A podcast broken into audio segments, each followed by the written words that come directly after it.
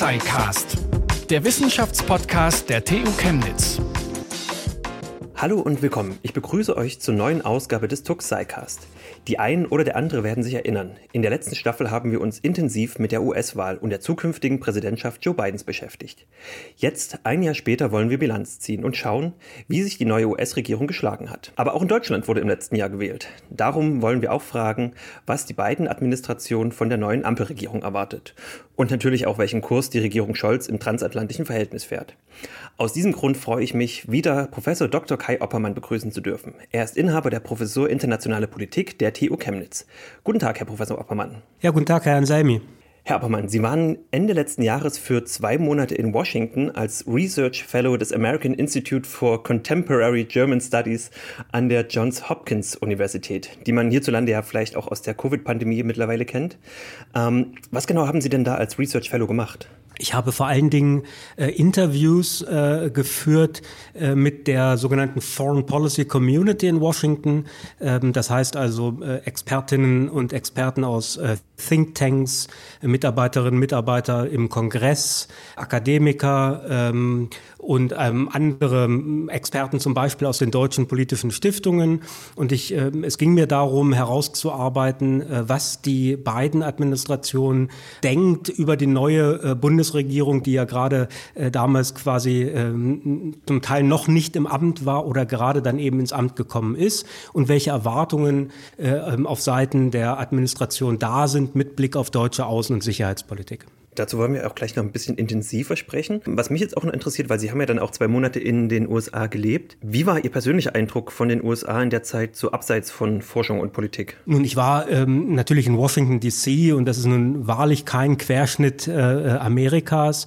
Ähm, in Washington selber mit Blick auf Covid, ähm, das ist ja im Prinzip jetzt der, der Haupteindruck, den man so hat, äh, war es noch eine Phase, als die Zahlen noch relativ gut waren in den USA. Also nicht die Zahlen, die wir jetzt im Moment Prozent erleben. Äh, damals waren es noch äh, ähm, geringere Inzidenzen als hier in Deutschland. Und von daher waren auch äh, viele Dinge möglich. Zum Beispiel bei uns am Institut fingen wieder an, äh, Veranstaltungen äh, in, persönlich, also in Präsenz äh, stattzufinden. und ansonsten fiel mir einfach auf, dass sehr stark durchgesetzt wurde die 2G-Regel, wie man es hier nennen würde. Ne? Also dass man in bestimmte, zum Beispiel bei uns ans Institut kamen sie nur, wenn sie geimpft oder genesen waren. Da hilft auch kein Test äh, letztlich. Und so war es bei, bei vielen äh, Dingen, so dass ich mich da sehr sicher und gut gefühlt hatte und auch ähm, so den Eindruck hatte, dass sich die Leute an die, an die Regeln halten. Aber wie gesagt, Washington ist nun wirklich kein Durchschnitt äh, der USA. Ist das dann da auch mit so einer App geregelt oder wie läuft das da konkret ab mit den, mit den äh, Pässen? Da ähm, war ein bisschen das Problem, weil diese App hatte ich natürlich nicht. Äh, und daher war dann die äh, europäische App, da wurde dann immer ein bisschen gesucht, bis das dann deutlich wurde, dass das auch in Ordnung ist. Aber ansonsten war es häufig so, dass man vorab, äh, zum Beispiel, wenn Sie zu einer Veranstaltung gehen wollten bei einem äh, anderen Institut, mussten Sie vorab äh, den Impfnachweis, also quasi einen Scan davon irgendwo hochladen und da wurde das dann registriert. Aber bei Restaurants war es in der Tat eine App und die europäische ging dann letztendlich auch immer. Okay, dann schauen wir mal einen Blick auf das Jahr zurück. Wir haben ja vor einem Jahr schon einmal einen kleinen Ausblick gegeben auf die äh, Regierung Bidens. Vor einem Jahr wurde Joe Biden ja vereidigt, zwei Wochen nachdem ein Mob das US-Kapitol gestürmt hatte und ja, mitten in einer globalen Pandemie, die auch immer noch andauert, jetzt nicht unbedingt der einfachste Start. Wie würden Sie denn die, den Start der Regierung Bidens unter diesen Bedingungen erstmal beurteilen, die da vorgelegt wurde? Also ich denke, man, man muss sicherlich zwischen Innen- und Außenpolitik äh, unterscheiden. Das machen wir ja nachher noch. Wenn wir uns jetzt äh, die Innenpolitik zunächst mal anschauen, was ja vielleicht auch insgesamt für die Bewertung in den USA jedenfalls für die Administration wichtiger ist, äh, dann muss man auf jeden Fall sagen, äh, eine gemischte Bilanz. Ähm, der, der Sturm damals äh, auf das Kapitol ähm, am, am 6. Januar äh, hat eine unglaublich tiefe äh, Wirkung, wenn Sie so wollen, entfaltet im, äh, im, in den USA. Ähm, natürlich wurde das auch hier äh, sehr thematisiert, jetzt auch der Jahrestag. Aber ich denke, mein Eindruck aus den USA war nochmal, dass man die Bedeutung dieses Tages äh, gar nicht hoch genug einschätzen kann. Und das bedeutet einfach für die beiden Administrationen, äh, dass sozusagen äh, das Mindset ist, dass man sich befinde in einem, wirklich in einem Kampf um die amerikanische Demokratie. Und dass man deshalb zum Beispiel auch mit Blick auf die Aufarbeitung vom äh, 6. Januar äh, das als eine sehr wichtige, äh, sehr wichtige Aufgabe ansieht.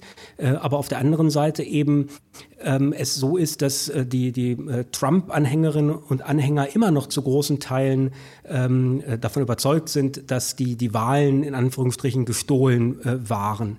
Sodass also diese Ausgangslage, diese Polarisierung im, im Lande sicherlich neben der Covid-Pandemie äh, das, das größte Problem ist. Die Zustimmungswerte, die Biden hat, sind nicht hoch, aber sie sind auch nicht unüblich niedrig. Ja, also sie liegen so um die 40, 42 Prozent. Ähm, das war bei, bei Obama und bei Trump ähnlich äh, zu dieser Zeit. Äh, und interessant ist eben, dass ungefähr 80 Prozent der Demokraten äh, zufrieden sind mit beiden, aber nur etwa 5 Prozent der Anhänger der Republikaner. Äh, und ich glaube, diese Polarisierung des Landes ist das Grundproblem jetzt auch für eine Bewertung der beiden Administrationen, weil je nachdem, wen Sie fragen, werden Sie andere Antworten äh, hören. Er hat in der Innenpolitik einen ganz großen Erfolg gehabt, das ist das Infrastrukturpaket, das er durchsetzen konnte, aber andere Dinge, zum Beispiel das Klima- und Sozialpaket, äh, hat er eben nicht durchsetzen können. Also innenpolitisch sehr gemischt, teilweise auf, auf der, der linken Seite der Demokraten Enttäuschung, dass er in bestimmten Dingen nicht radikaler vorgeht. Naja, und die, die Anhängerinnen und Anhänger der, der Republikaner sind ohnehin unzufrieden, sodass, ja, gemischt, glaube ich, äh, trifft es ganz gut. Joe Biden ist ja gerade auch mit dem Ziel angetreten, als äh, Versöhner aufzutreten und jetzt gerade auch diese gespaltene Gesellschaft, die Sie jetzt gerade beschrieben haben, wieder zusammenzubringen. Sehen Sie da einen Plan oder sehen Sie da eine Strategie, die Biden da verfolgt, auch gerade wenn es darum geht, jetzt diesen Zustand der Demokratie wieder zu sanieren, würde ich mal sagen? Also ich habe das Gefühl, äh, sicherlich ist er am Anfang, äh, hat er sich so präsentiert, aber ich glaube, letztendlich ist es äh, zumindest kurzfristig fast schon aussichtslos. Ähm, also wenn, wenn, wenn Sie wirklich sehen, wie tief da die, die Fronten, äh, die Gräben sind zwischen den beiden Fronten, dass eine große Mehrheit, wie gesagt, der, der Republikaner äh, fest davon überzeugt ist, dass die Wahl unrechtmäßig abgelaufen ist, dann, dann sehen Sie da, dass da relativ wenig Erfolgsaussichten bestehen. Und ich habe auch den Eindruck, äh, dass Biden diese Strategie auch mehr oder weniger aufgegeben hat. Ähm, wenn Sie jetzt zum Beispiel sehen, äh, jetzt erst jüngst ähm, die Rede zu der Wahlrechtsreform, wo er doch sehr ähm, äh, deutlich die, die Republikaner kritisiert hat, auch bestimmte Regeln im Senat möglicherweise zu ändern versuchen wird, was vermutlich keinen Erfolg hat, äh, aber äh, um sozusagen bestimmte Minderheitenrechte, äh, den Filibuster äh, der Republikaner äh, dort zu beschneiden und die Art und Weise, wie er die Republikaner und Donald Trump und den Trumpismus attackiert mit Blick auf den 6. Äh, Januar, da habe ich so den Eindruck, in der beiden Administration ist auch angekommen, dass diese Strategie der Versöhnung bisher nicht gefruchtet hat, sondern eher noch Unzufriedenheit dann auch im eigenen Lager hervorgerufen hat. Also diese Aufgabe der Versöhnung und Zusammenführung der amerikanischen Gesellschaft, das ist eine Aufgabe, die ist, glaube ich, wesentlich längerfristig als die beiden Administrationen dauern wird. Äh, und für den Moment, gerade mit Blick auf die Midterms, die uns ja Ende des Jahres erwarten, äh, glaube ich, hat äh, Biden so ein bisschen umgeschaltet im Modus hin zu einer stärkeren Konfrontation auch. Ja. Sie haben es auch gerade schon angedeutet, also das Infrastrukturpaket haben die Demokraten durchgebracht, wenn auch in abgespeckter Form. Aber das Sozial- und Klimapaket äh, hängt so ein bisschen in den Angeln, obwohl die Demokraten ja eigentlich eine Mehrheit haben. Ähm, woher kommt diese Uneinigkeit und warum diese Protesthaltung einiger Demokraten? Hm, ja, eine sehr gute Frage. Also, ich meine, ich glaube, der Anfang, den man da, oder muss ein bisschen ausholen dahingehend, dass ich denke, dass man äh, die, die amerikanischen Parteien nicht mit den deutschen Parteien vergleichen darf. Mhm. Ähm, also das heißt, Parteidisziplin äh, ist deutlich geringer ausgeprägt, so dass äh, das ideologische Spektrum ist wesentlich breiter in den USA. Das sind also äh, Parteien, die Demokraten, die haben sozusagen von den äh, von, von Gewerkschaftsbossen äh, bis äh, irgendwie Studierende, die in der Klimabewegung aktiv sind und so weiter, ein ganz breites Spektrum abzudecken, auch regional in den USA so dass es da immer mehr Dissens äh, zu erwarten ist als in Deutschland. Hinzu kommt natürlich die unglaublich knappe Mehrheit. Also im Senat ist es genau 50-50 und die, ähm, die Demokraten haben nur deshalb eine Stimme Mehrheit, weil der Vizepräsident eben die ausschlagende äh, Stimme dann im, im Zweifel äh, hat. Äh, und da reicht halt eben ein ähm, Senator aus, in dem Falle ähm, Joe, Joe Manchin aus äh, West Virginia, einem Staat, ähm, naja, wo halt Kohle, Öl, Gas ganz wichtig ist.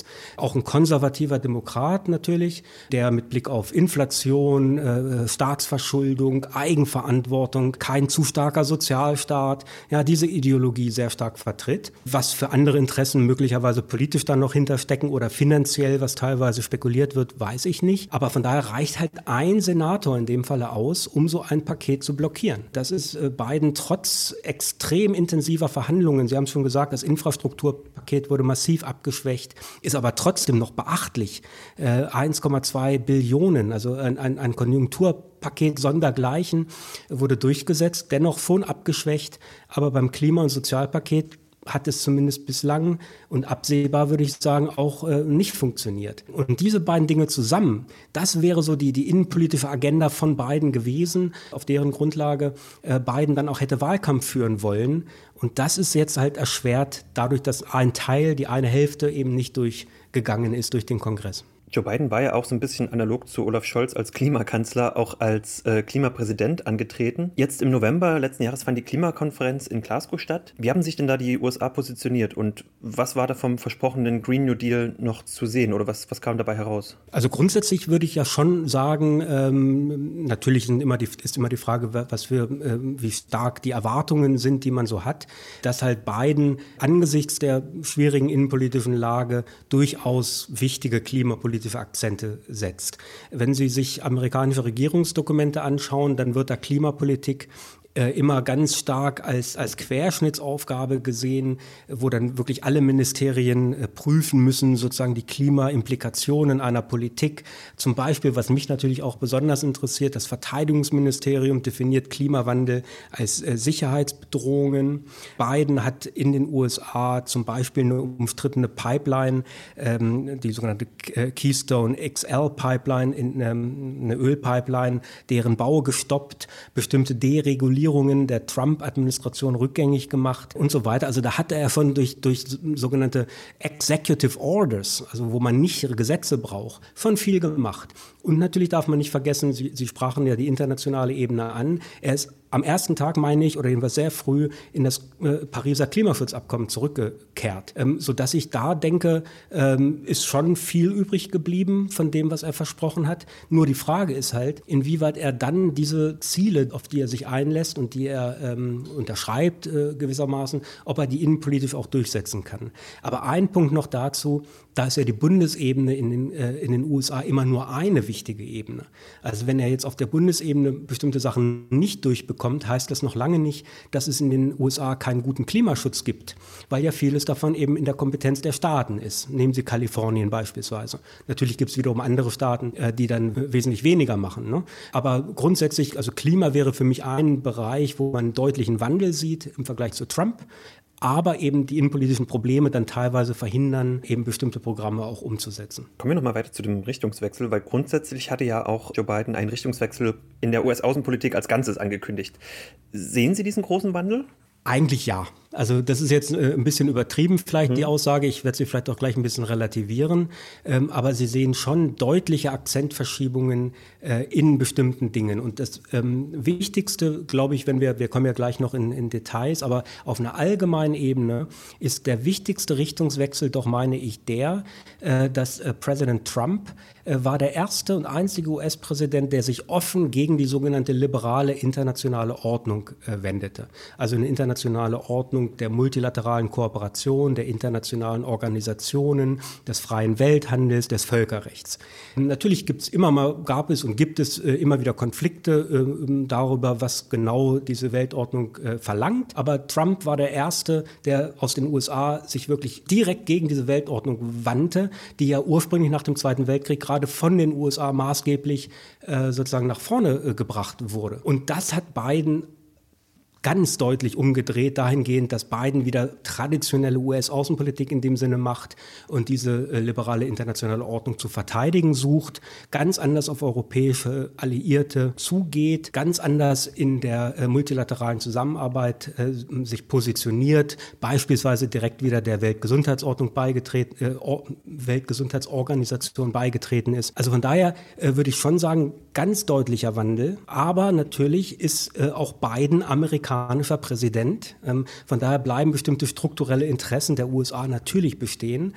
Und vor allen Dingen äh, hat Biden eben diese sehr schwierige innenpolitische Situation, wo von daher eine äh, Ähnlichkeit mit äh, Trump dahingehend besteht, dass auch aus Bidens Sicht Außenpolitik zuallererst innenpolitischen Nutzen bringen muss, also innenpolitisch äh, auch äh, darstellbar sein muss.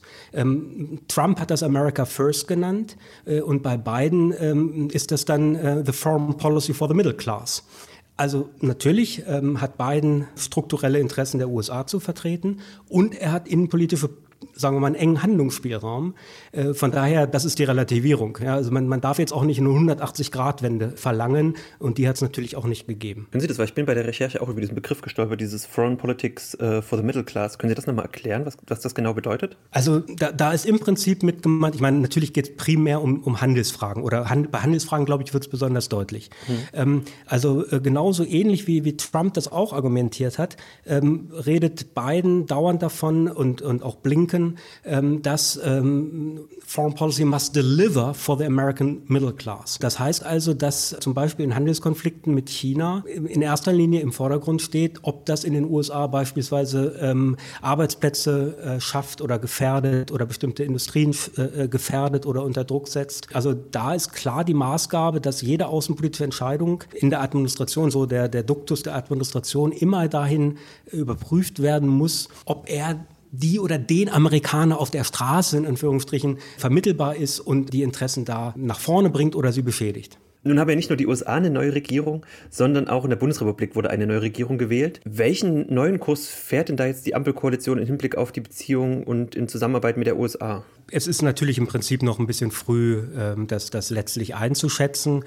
In der deutschen Außenpolitik ähm, wird mit Sicherheit, ähm, das äh, ist Deut bei deutschen Regierungswechseln eigentlich ja auch, auch äh, üblich und gute Praxis, sicherlich grundsätzlich erstmal Kontinuität überwiegen. Und man, man muss ja auch, wenn man nochmal auf die vergangene Bundesregierung schaut, sehen, dass deren Kurs mit Blick auf die USA sehr stark dann äh, in der letzten Amtszeit von Angela Merkel dadurch bestimmt war, dass halt auf der anderen Seite Donald Trump regiert hat. Ähm, von daher diese, diese Reden, die wir von da kennen, äh, aus der Zeit. Man könne sich nicht mehr äh, voll auf die USA verlassen, man müsse mehr Eigenständigkeit haben und so weiter.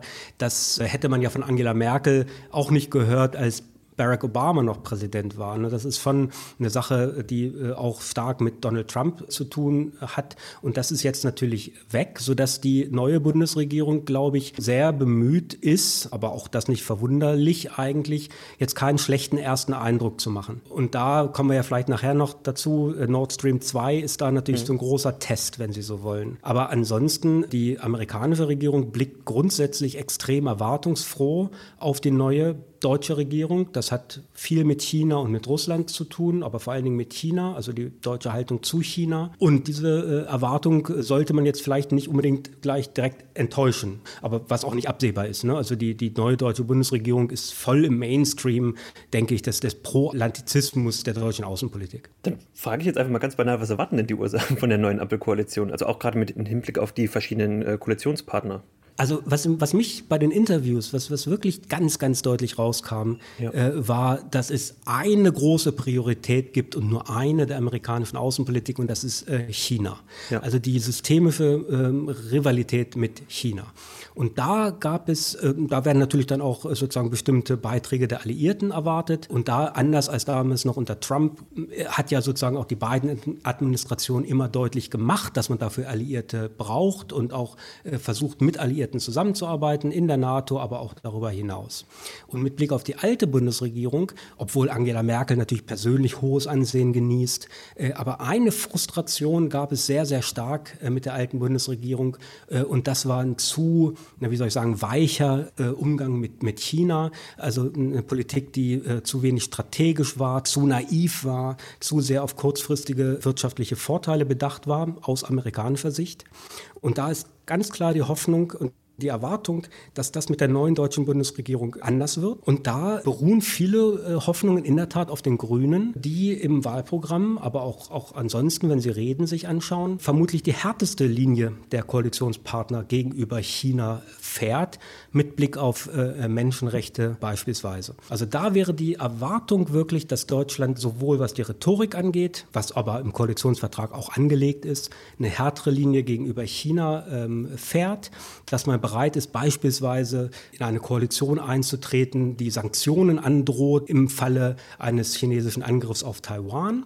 Und dann eine andere ganz, ganz wichtige Agenda ist Technologie und äh, äh Handelspolitik, wo natürlich angesichts Deutschlands äh, wirtschaftlicher Macht äh, und, und, und äh, ja, Bedeutung sozusagen Deutschlands äh, mit Blick auf Handelsbeziehungen mit China eben erwartet wird, dass man anders als die letzte Bundesregierung, die ja zum Beispiel äh, so ein EU-China-Investitionsabkommen ähm, äh, versucht hatte durchzusetzen gegen den amerikanischen Willen, dass so etwas nicht mehr passiert, dass man äh, viel vorsichtiger, sage ich mal, umgeht, wenn es um Investitionen aus China geht oder Exporte nach China, Resilienz von Wertschöpfungsketten und so weiter und so fort. Also es geht hier nicht so sehr ums Militärische, da gibt es kaum Erwartungen an Deutschland. Es geht ums Diplomatische und ums Ökonomische. Sie sprachen jetzt gerade schon von China, wo die alte Koalition was ja auch die, äh, wo die große Koalition aus Sicht der beiden Administrationen zu nachsichtig gegenüber Russland äh, war.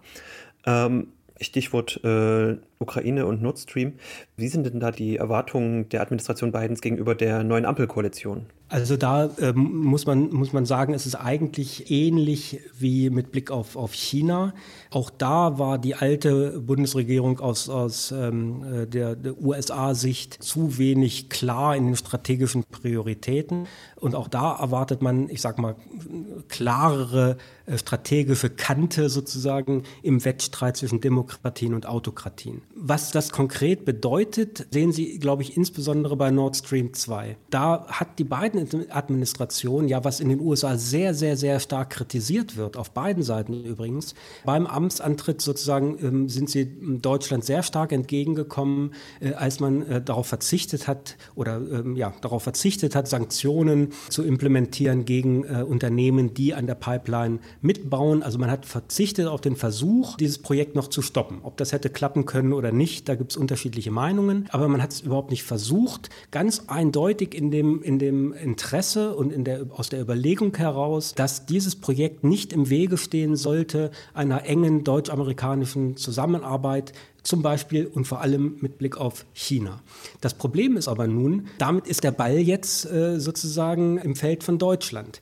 Weil damals, als man auf diese Sanktionen verzichtete, wurde auch in einem Abkommen zwischen Deutschland und den USA ganz klar gesagt, Deutschland werde reagieren, äh, wenn Russland eben die Pipeline äh, sozusagen als, als machtpolitisches Instrument benutzt äh, oder wenn, wenn Russland äh, mit Blick auf die äh, Ostukraine sozusagen militärisch agiert oder aggressiv auftritt. Und genau dieses Abkommen oder diese Vereinbarung, glaube ich, testet das, das russische Regime gerade. Und da ist eben der große Test, ob die deutsche Bundesregierung da diese äh, Vereinbarung noch unter Merkel mit der beiden Administration, ob sie dem äh, Abkommen entspricht, ob sie klare rote Linien setzt oder eben nicht. Und das will die beiden Administrationen sehen. Und da gibt es gerade, glaube ich, mit Blick auf die SPD ein paar Zweifel, ob das auch so kommt, mit Blick auf die Tradition auch der SPD in den Beziehungen zu Russland. Also das sehe ich jetzt unmittelbar so als Lackmustest für die äh, ja, Beziehungen Deutschland-USA mit Blick auf Russland. Und Sie sprachen es ja gerade schon an, ähm, wir haben ja auch noch einen Ukraine-Konflikt, wo Russland äh, an der ukrainischen Grenze äh, Truppen aufmarschieren lässt. Wie reagiert denn da äh, die beiden Administrationen darauf? Beziehungsweise wie wird da Deutschland oder die EU in diesen Konflikt mit äh, einbezogen oder außen vor gelassen? Hm. Also ähm, grundsätzlich die beiden Administrationen, äh, natürlich schließt sie ein militärisches Eingreifen komplett aus. Äh, das zentrale Instrument sind Sanktionen. Und da ist die Europäische Union, da sind Deutschland und die Europäische Union extrem wichtig. Da ist die zentrale Erwartung, dass Deutschland und die EU ganz, die Interviewpartner immer von muscular, also wie soll man sagen, sehr starke äh, Sanktionen, dass die EU und Deutschland solche äh, Sanktionen eben unterstützen und auch durchsetzen. In der Vergangenheit muss man sagen, hat Deutschland da die Position ja sehr stark auch verändert äh, mit Blick auf Sanktionen. Aber da ist die Erwartung ganz klar, dass da mehr oder, oder zumindest ähm, unter der Bedingung, dass, die, äh, dass Russland eben äh, dort weiter aggressiv auftritt, dass da immer stärkere Sanktionen quasi umgesetzt werden. Und da ist natürlich Nord Stream 2 genau ein ganz entscheidender Hebel, wo man eben diese Sanktionen dann äh, sehen möchte aus, aus amerikanischer Sicht. Und grundsätzlich ist die Überlegung äh, in der beiden Administrationen so eine Art Arbeitsteilung, dass sich äh, die USA stärker auf China konzentrieren und dafür aber die EU und da dann zuförderst Deutschland mit Blick auf Russland sozusagen stärkere Aufgaben der Sicherheit und, und Stabilität in Europa übernimmt. Aber gerade mit der Rolle Deutschlands und der EU innerhalb der NATO wurde immer ein bisschen gehadert. Also auch große Knackpunkt waren ja die Beiträge. Wie, wie ist denn da der Trend gerade da drin? Also tut Deutschland gerade genug in der NATO? Da ist interessant, also mehrere Facetten interessant. Also grundsätzlich, amerikanische Präsidenten haben schon seit längerer Zeit moniert, dass Deutschland da äh, zu wenig ähm, in, in, Sicherheit oder Verteidigung besser gesagt investiert, ähm, zu wenig in die Bundeswehr investiert, zu wenig ähm, in, in die NATO investiert oder Beiträge zur NATO macht. Das hat Trump im Prinzip nur in der ihm eigenen Art äh, besonders provokant vorgetragen. Grundsätzlich ist diese Position auch in der beiden Administrationen gleich geblieben. Man erkennt aber stark an, dass der deutsche Verteidigungshaushalt in den letzten Jahren kontinuierlich, wenn auch langsam ansteigt. Das erkennt man deutlich an. Äh, aber zwei Dinge sind, glaube ich, besonders wichtig. Und das eine ist, dass dieses Thema weniger Priorität hat für die beiden Administrationen. Aber das zweite, noch wichtigere ist, dass man interessanterweise damit beginnt, dieses äh, NATO-Ziel der 2% Verteidigungsausgaben Staatsausgaben. Darüber geht es ja im Prinzip. Und das erfüllt Deutschland ja nicht. Dass man das flexibler zu interpretieren äh, bereit zu sein scheint, sage ich mal. Also dass man nicht nur Ausgaben jetzt in, in harte Militärinvestitionen sozusagen mit einbezieht, sondern auch andere Ausgaben, zum Beispiel zivile Konfliktprävention, möglicherweise sogar entwicklungspolitische Maßnahmen. Und genau das war ja immer das deutsche Argument, dass man äh, sowas, dass man das Ziel viel breiter auslegen muss. Und in die Richtung Richtung argumentiert die beiden Administrationen, jedenfalls teilweise. Und genau das Gleiche steht ja auch im Koalitionsvertrag, wo von drei Prozent Ausgaben äh, Deutschlands äh, gesprochen wird, aber nicht nur für Militär, sondern da wird alles mögliche Diplomatie und so weiter einbezogen. Also da sehe ich durchaus äh, eine Annäherung, dass solange Deutschland eben zumindest bereit ist, ähm, den Verteidigungshaushalt langsam aufzubauen wieder, durchaus da ein gewisser Spielraum ist, dass man nicht unbedingt die 2% sind jetzt eng auf militärische Ausgaben, dass man das nicht unbedingt erfüllen muss. Also da ist deutlich mehr Flexibilität Biden als Trump. Und auch da sehen Sie wieder die Grundlinie. Für Biden ist vor allen Dingen wichtig, eine enge transatlantische Abstimmung, um eben den Systemkonflikt, wie er das sieht, zwischen Autokratien und Demokratien gemeinsam zu bestreiten. Und dann dürfen halt so beiden äh, so ähm, Probleme wie Nord Stream 2 oder, oder 2-Prozent-Ziel, das äh, sind Probleme, die dürfen äh, diese grundsätzliche Zusammenarbeit nicht gefährden. Also ist man dann auch bereit, Kompromisse einzugehen, was das dann anbelangt. Sie schreiben ja in Ihrem Paper, was Sie in Washington äh, angefertigt haben, There was a view among interviewees that Germany could not hope for a US administration that is better disposed to German äh, Germany than the Biden Administration. Also, dass es aus deutscher Sicht keine bessere US-Administration geben könnte als die Biden-Administration. Das ist natürlich jetzt ein, ein, starkes Ding, weil im letzten Jahr, man erinnert sich noch, dass der Afghanistan-Abzug zum Beispiel sehr, ich würde sagen, chaotisch und überhastet auch die Kooperationspartner ja, vor große Probleme gestellt hat, wurde ja auch einiges an Vertrauen eingerissen. Wie will die USA dieses Vertrauen wiedererlangen? Weil man kann ja nicht nur fordern, weil man muss ja auch ein bisschen geben, sage ich mal so die, diese Formulierung war vielleicht auch ein bisschen pointiert. Ich ja. glaube nur, was man in der deutschen Innenpolitik vielleicht noch mehr sehen muss, ist, was könnte denn 2024 passieren? Ne, da äh, so glaube ich hatte ich das hatte ich äh, das auch auch gemeint, dass natürlich sagen wir mal so die ideale amerikanische Administration, die jetzt allen deutschen Interessen und Wünschen entspricht, die gibt's nicht aufgrund dieser innenpolitischen und strukturellen Situation und Unterschiede in den Interessen. Aber es geht wirklich im Prinzip doch darum, ob sich die beiden Administrationen eine zweite Amtszeit äh, sichern kann oder wer auch immer dann sozusagen als Präsidentschaftskandidat antritt oder ob der Trumpismus zurückkehrt. Das muss nicht Donald Trump persönlich sein, das kann auch ähm, andere bringen sich in Stellung, die eher radikaler sind als Donald Trump, aber jedenfalls nicht weniger radikal. Von daher, glaube ich, hat Deutschland ein grundlegendes Interesse daran, dass die beiden Administrationen ähm, erfolgreich ist, weil besser wird es nicht. Das war so mein Argument. Ne? Es ist, gibt viele Probleme nach wie vor, aber besser wird es nicht. Viele Probleme oder Konflikte wurden ja auch zumindest auf äh, die lange Bank geschoben. Denken Sie an Boeing, Airbus, äh, diesen alten, ewig dauernden äh, Subventionsstreit. Auch das hat Biden durch Zugeständnisse erstmal sozusagen versucht, aus der Welt zu schaffen, damit es nicht die deutsch- und europäisch-amerikanischen Beziehungen stört. So, und dann sind wir natürlich bei so Sachen wie Afghanistan. Ne? Das war in der Tat teilweise zu Recht, teilweise, glaube ich, übertrieben. Eine Sache, die aus deutscher Sicht, aus europäischer Sicht sehr, sehr stark kritisiert wird. Also zunächst einmal, äh, wenn jemand sagt, er sei überrascht gewesen, ist das natürlich nicht richtig. Ich meine, dieser Abzug wurde von äh, Donald Trump vorbereitet, äh, in die Wege geleitet. Joe Biden hat seit Ewigkeiten, wenn ich, wenn ich so sagen darf, also noch lange bevor er Präsident geworden ist, davon gesprochen, man müsse die Forever Wars beenden, man müsse auf, aus Afghanistan abziehen und so weiter. Letztendlich konzentriert sich die Kritik ja wirklich auf die konkrete Umsetzung und auf die mangelnde Koordination und ähm, Konsultation der europäischen Alliierten. Da ist sicherlich äh, teilweise äh, ist das auf jeden Fall kritikwürdig. Teilweise liegt es vielleicht auch daran, dass die Administration neu im Amt war, noch nicht richtig sozusagen äh, die die äh, sagen, wie soll man sagen, also die die Nuts and Bolts äh, von so einer Politik überblicken konnte. Teilweise ist es aber auch wiederum aus europäischer Sicht übertrieben, weil natürlich in der NATO wurde das diskutiert. Das heißt, jeder NATO-Botschafter wusste, wann abgezogen wird. Also wenn das, das, das stimmt einfach nicht, dass man das so nicht, nicht wusste. Was richtig ist, ist, europäische Wünsche, sagen wir mal, das Datum zu verschieben, das wurde ignoriert.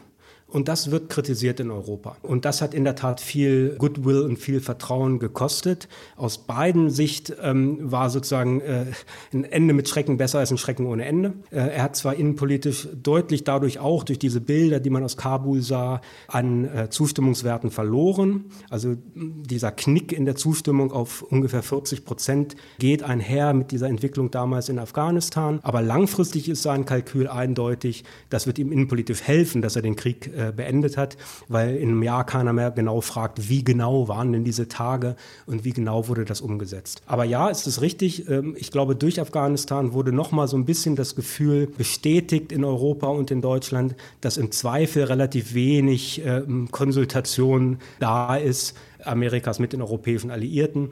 Das ist ein Problem, auch mit äh, dem AUKUS-Deal, also dem OBO-Deal mit, mit Australien war es ähnlich.